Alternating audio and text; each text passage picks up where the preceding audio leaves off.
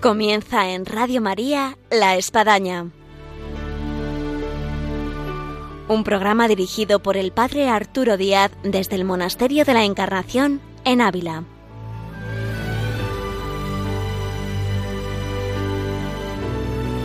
Hola, buenos días. Les habla el Padre Arturo Díaz. Bienvenidos a La Espadaña. No cabe duda que todos apreciamos lo que son las vocaciones en la Iglesia y hoy tenemos la alegría de presentarles aquí en la espadaña dos seminaristas del seminario San Damaso de Madrid que están con nosotros y nos van a relatar lo que es la historia de su vocación, lo que es la vivencia de su seminario y todavía algo más, el que están llegando a la ordenación sacerdotal que será en breve, en unos meses. Y con ellos vamos a conversar en este nuestro programa. Bienvenidos a la espadaña.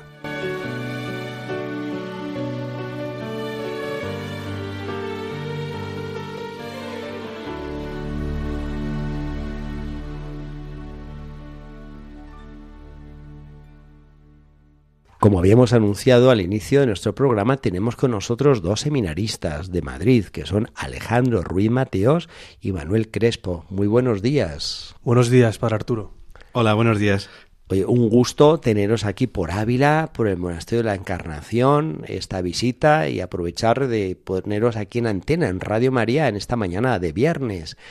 Eh, para los oyentes, eh, ¿nos podéis contar en qué etapa estáis de formación? Eh, ¿Cuántos queda para la ordenación?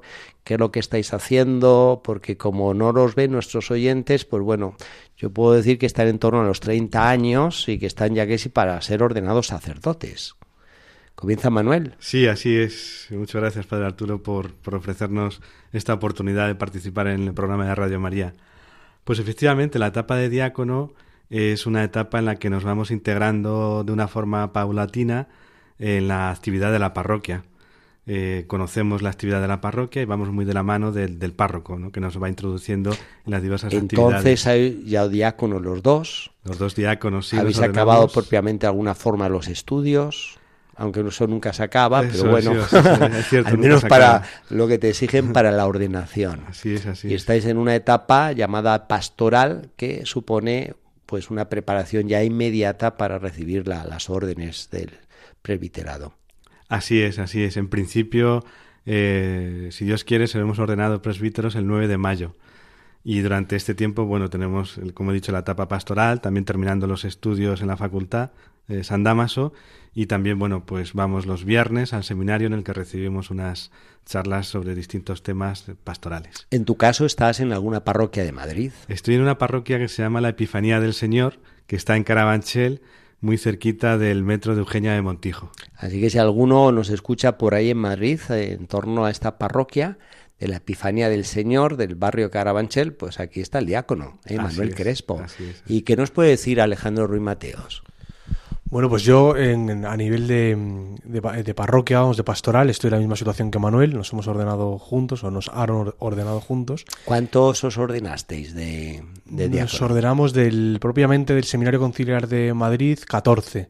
Luego nos acompañaron dos, dos eh, diáconos más de, de África, que han estado estudiando con nosotros, y cuatro del Redentoris Mater. O sea, 20 Así que, si Dios quiere, la ordenación del 9 de mayo del próximo año rondará unos 20, más o menos. Si Dios quiere, más o menos. Muy bien, pues nos damos ya cita en la Catedral de la Almudena. Eso es. 20 de mayo, eh, no se sabe la fecha, a las 6 de la tarde. Me dicen por aquí, 6 de la tarde. Pues ya está, agendado.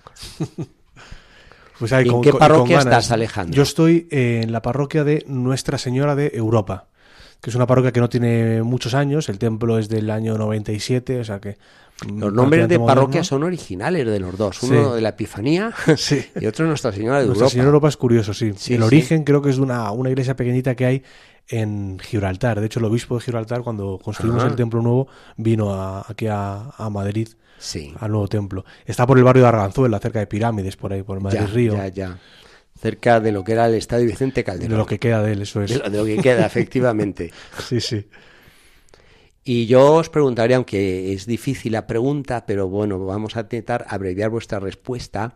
Eh, ¿Cómo ha sido el camino vocacional? Porque esto siempre es muy, muy interesante y anima mucho. Y si hay algún oyente que estaba medio distraído, seguro que sube el volumen para eh, eh, escuchar lo que vais a contar. Pues aquí cada uno tiene su fiesta, ¿no? como se diría, ¿no? Yo mi camino vocacional pues empezó muy temprano, ¿no? Yo creo que tendría 14, 13, 14, 15 años, ¿no? Yo sí que tenía intenciones de acudir al seminario de Toledo, porque yo vivía por aquel entonces en un pueblo de la provincia de Toledo. ¿Cómo se llama el pueblo? Luis de la Jara. se llama. Entonces, mandamos saludos a los de ese pueblo de Toledo. Exacto, exacto, exacto. Yo tenía un amigo que estaba en el seminario de Toledo y yo tenía verdaderas ganas de entrar en el seminario, pero bueno, luego por cosas de la vida, no, bueno, pues ya nos vinimos a venir a, vivir a Madrid, ¿no? Entonces, aquí en Madrid, bueno, pues ahí hubo un poco de laguna vocacional, pero luego volvió otra vez con el tiempo, volvió la, la, vocación, la inquietud vocacional, ya me lo tuve que tomar en serio, porque yo sí que verdaderamente lo retrasaba, ¿no? Pero bueno, ya llegaba un momento en que uno se tenía que eh, poner manos a la obra y solucionar la duda tan grande que tenía, ¿no? Entonces empezó haciendo el camino de Santiago, o sea, me lo puse a, eh, o sea, a pensarlo en serio en el camino de Santiago. Hice el camino de Santiago con cuatro amigos en bicicleta desde Pamplona.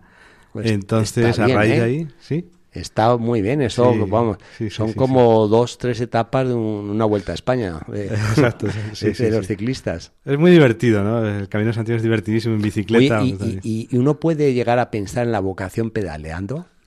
Pues fíjese que sí, fíjese que sí. Sí, sí, sí, porque si vas a, o sea, vas pedaleando y, pasas tiempo solo. Pasas tiempo solo pedaleando en la Eso bicicleta. Es cierto, ¿eh? porque caminando se habla muchísimo. Caminando se habla muchísimo, sí. siempre vas rodeado de gente. Sí, sí. Entonces en la bicicleta pues vas hablando también, pero hay momentos en que uno va solo.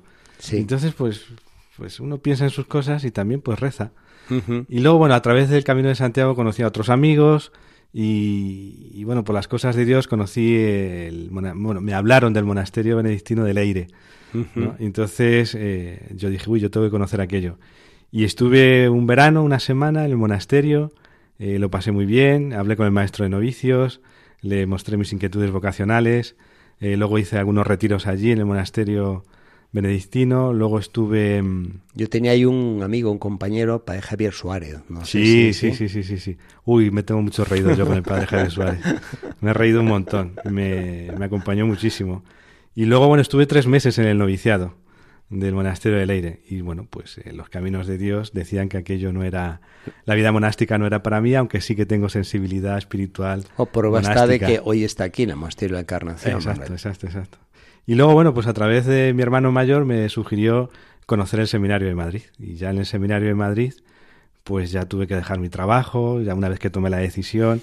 Dejé ¿Y que estabas trabajando? Estaba trabajando en una empresa y fundación, estaba en el departamento financiero y bueno, había que tomar una decisión claro. con el peso de la responsabilidad también.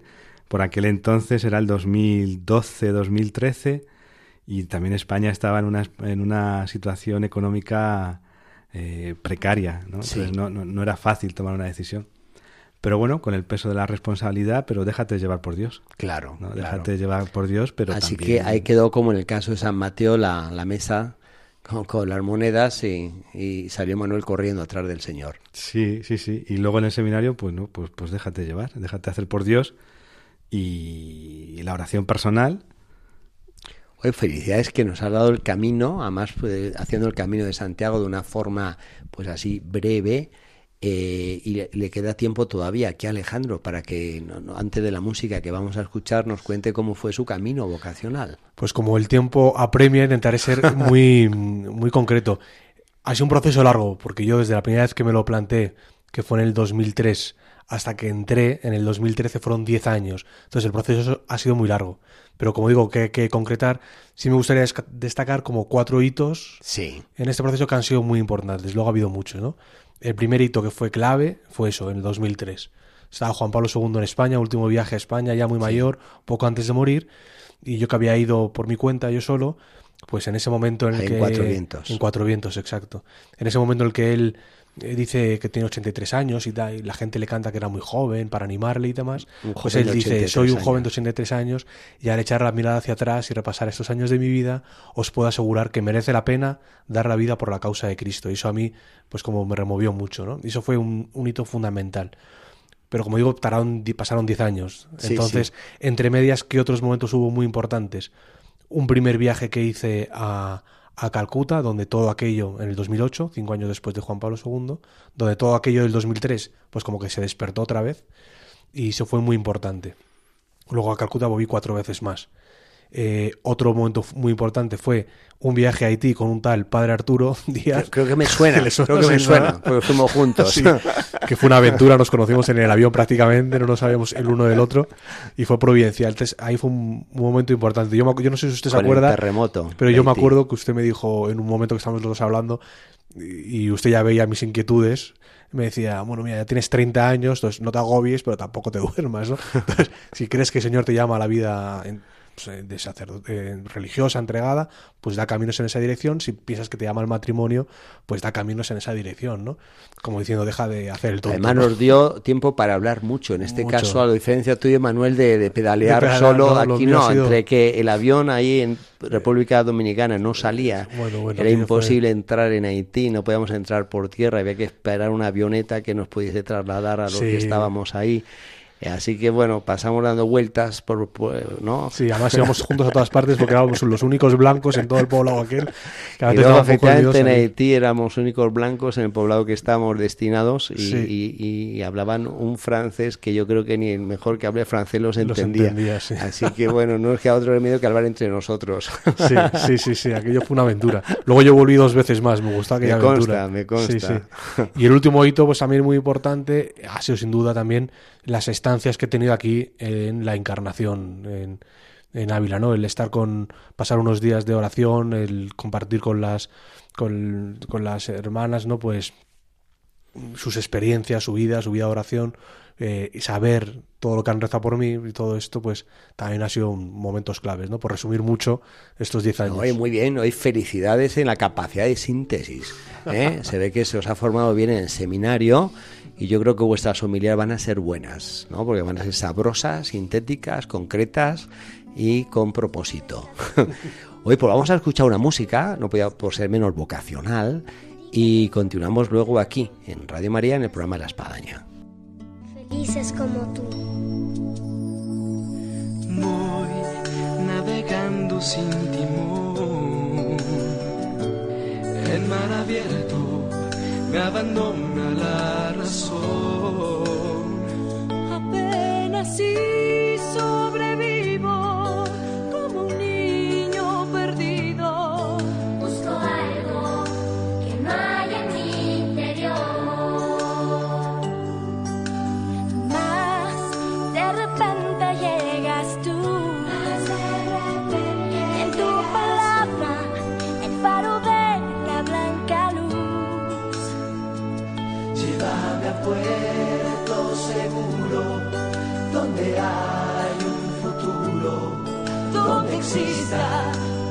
cielo más azul.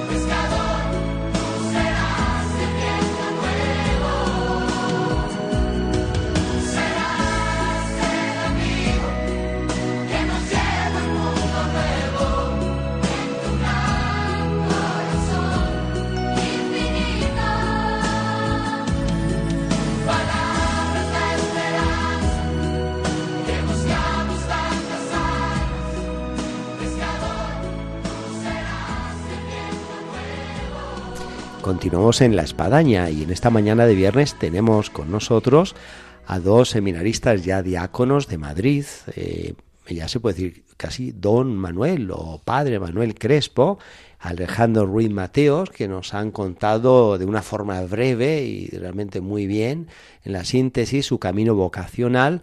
Y Alejandro, antes de esta música, nos estaba comentando de su hito, que ha sido importante en su vocación, de lo que ha supuesto las carmelitas y este entorno del monasterio de la Encarnación.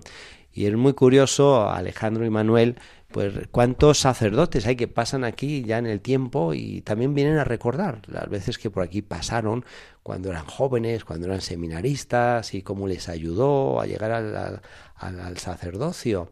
Eh, en este sentido, yo preguntaría, por si Manuel quiere alargar algo más, eh, ¿cuál ha sido, bueno, la, la, relación, en tu caso, de, este mundo, de, de las carmelitas, de la encarnación, de Santa Teresa? Como os he dicho antes, la vida monástica, eh, la oración, el silencio interior, siempre es algo que me ha llamado muchísimo la atención. Lo viví especialmente en el monasterio de Leire, en el que, bueno, el precepto, uno, la regla de San Benito empieza, escucha, hijos, los preceptos del maestro.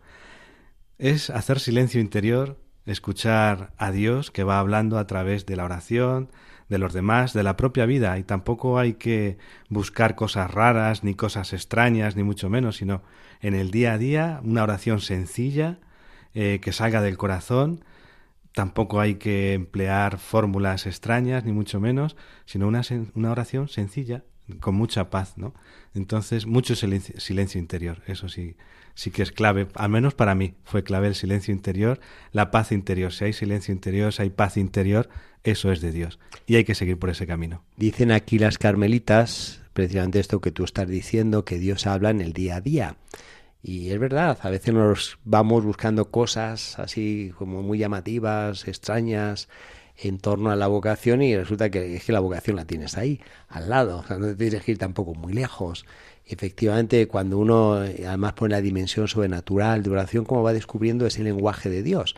No sé si os pasa lo que está llegando a la cima de la ordenación sacerdotal, uno mira hacia atrás, hay cosas pequeñitas que surgieron en la vida, un cambio de colegio, eh, un consejo de mi padre, eh, lo que me dijo un catequista, y, y ahora lo veo eh, en relación en el tiempo y digo, oye, pues cuánto influye eso, qué importante fue para mí en la vocación.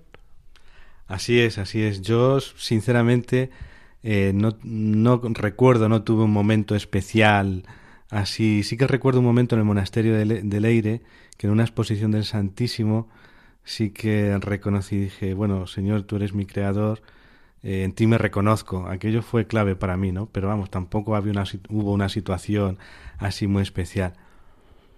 Es una vida muy bonita, ¿eh? la verdad es que si Dios te regala la vocación, esto es algo que Dios te regala, que Dios te ofrece, no lo busques por ti mismo ni te empeñes mucho en ello si Dios no te lo da, porque no va a salir, es un don de Dios, ¿no? Pero bueno, uh -huh. Dios te lo regala, Dios te lo da, uno lo acepta, y eso yo creo que puede ser también una de las mejores o mayores ofrendas que uno puede hacer a, a Dios, ¿no? Eh, aceptar su mano cogerte de su mano. Esa es la mayor ofrenda quizás que puedes hacer. Y en tu caso, Alejandro, al igual que está recordando aquí Manuel, eh, algún momento que, que, tuvo en el monasterio de Leire, ¿tú tienes algún momento así especial aquí en el monasterio de la Encarnación de las veces que has pasado? Yo podría destacar casi cualquiera de las conversaciones que he podido tener con la Madre Carmen o con alguna de las hermanas. Pero con especial cariño recuerdo una semana que estuve aquí entera, toda la semana, en la que me dedicaba a, a hablar con las hermanas, a trabajar en el huerto en silencio y luego hacer oración en la capilla de la transverberación, ¿no? Y entonces esas horas de silencio, por ejemplo, en el huerto trabajando, pues como, como dicen, ¿no? Pues el Señor habla en el silencio, ¿no? Y, y esos momentos han sido como muy claves, de, de, vidas entregadas. Y luego el propio ejemplo de, de ellas, ¿no? De personas que dedican toda su vida a rezar y cómo puede parecer aparentemente que están apartadas del mundo y no saben nada y, están enteradas de todo, actualizadas eh, y, cómo rezan y cómo su oración llega a todas partes, ¿no? sin, sin salir de, de aquí. Ahora que estáis ya para ser ordenados sacerdotes, estáis ya en la recta final, eh, yo recuerdo a la hora de preparar la celebración y viene el momento en el que os postráis y se rezan las letanías de los santos. Es un momento muy vibrante, parece que, que- que se une la iglesia peregrina con la iglesia triunfante.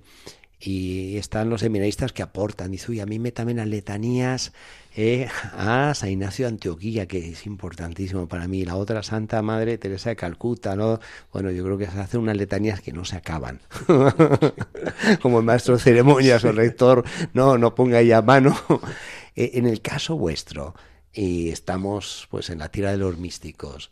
Eh, ¿Hasta dónde os han influido, digamos, podríamos decir Santa Teresa, San Juan de la Cruz, o si queréis mencionar algún otro santo? Yo, eh, no, aunque no sé si. Yo casi casi lo podría incluir entre los místicos, porque para mí es. Además, es un enamora- un- él era un enamorado de San Juan de la Cruz, y para mí San Juan Pablo II, ¿no? Es que con él comenzó la vocación y con él sigo muy cerca, y él efectivamente era un enamorado de San Juan de la Cruz, pero también Santa Teresa, ¿no?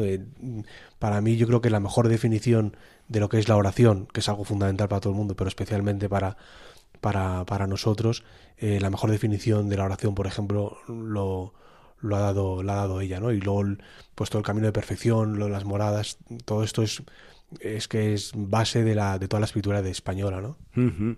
Y en tu caso, Manuel, A mí de Santa Teresa de Jesús algo que siempre me ha llamado mucho la atención, eso es nada te turbe, nada te espantes o el amor.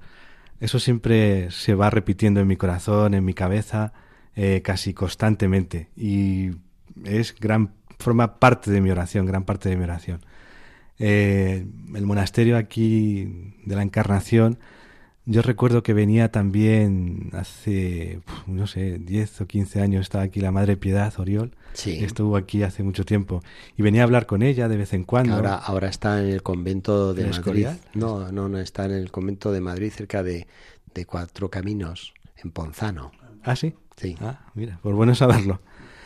Eh, pues siempre, ¿no? Esa, la paz interior, ¿no? Que, que siempre Santa Teresa eh, buscaba, ¿no? Y siempre me ha llamado mucho la atención, ¿no? Nada te turbe, nada te espante, solo el amor. o sea, me ha llamado muchísimo la atención. Es parte de mi oración.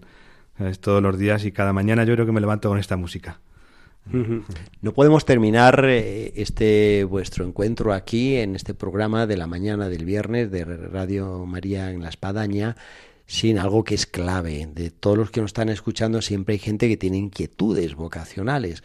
Eh, ¿Cuáles serían los consejos vocacionales que vosotros podéis dar para todas estas almas que están con esa inquietud, con esta apertura, con este deseo, con esta búsqueda? Ahora que estáis tocando el sacerdocio y quizás veis hacia atrás y, podéis percibir la, la acción de la gracia de Dios. ¿Se anima Manuel? Bueno, sí, ya que... Eh, como consejo vocacional es, dejarte hacer por Dios. Que Dios te lleve, tú en la oración, ¿no? Y lo que Dios te vaya indicando, pues irlo, irlo haciendo. En el camino que he recorrido, yo personalmente sí que puedo decir que dice, bueno, Dios me ama en mi propia debilidad, en mi propio pecado, Dios me ama a mí. Eso la verdad es que llena de satisfacción, llena de alegría, da mucha paz y impulsa mucho a andar el camino. Y para Alejandro, ¿cuál es el consejo vocacional? Pues yo concretamente diría, por un lado, oración. Segundo, por ser muy concreto, dirección espiritual. Es muy importante alguien que pueda contrastar tu oración. Y tres, efectivamente, esta frase, ¿no? Lo resumiría, que Dios no llama a los capacitados, sino que capacita a los que llaman, ¿no? Que muchas veces muchas personas pueden, les puede costar dar el paso porque se sienten muy incapaces y muy indignos, pero es que así lo somos todos, ¿no? Entonces, esa confianza en saber que es Él el que te llama porque ha querido, porque te quiere y te quiere para Él y ya está, ¿no? Y que no hay que darle muchas más vueltas. Pues dejamos estos consejos y estos tres que dice aquí Alejandro, ¿eh? lo que lo que vean ser la oración, ¿no? La dirección espiritual y quien te llama, que te da la gracia. Eh, muchísimas gracias, Alejandro Ruiz Mateos, Manuel Crespo, seminaristas, diáconos ya, pro- eh, pro- dentro de poco ya sacerdotes.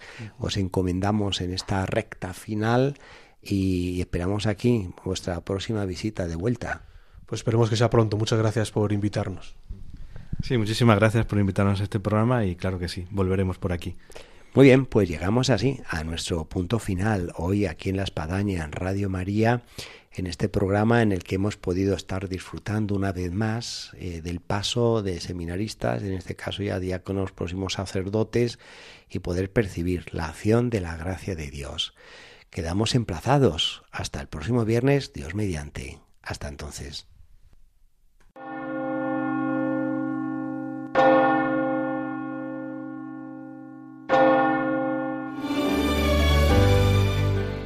Escuchado en Radio María La Espadaña, un programa que dirige el Padre Arturo Díaz desde el Monasterio de la Encarnación en Ávila.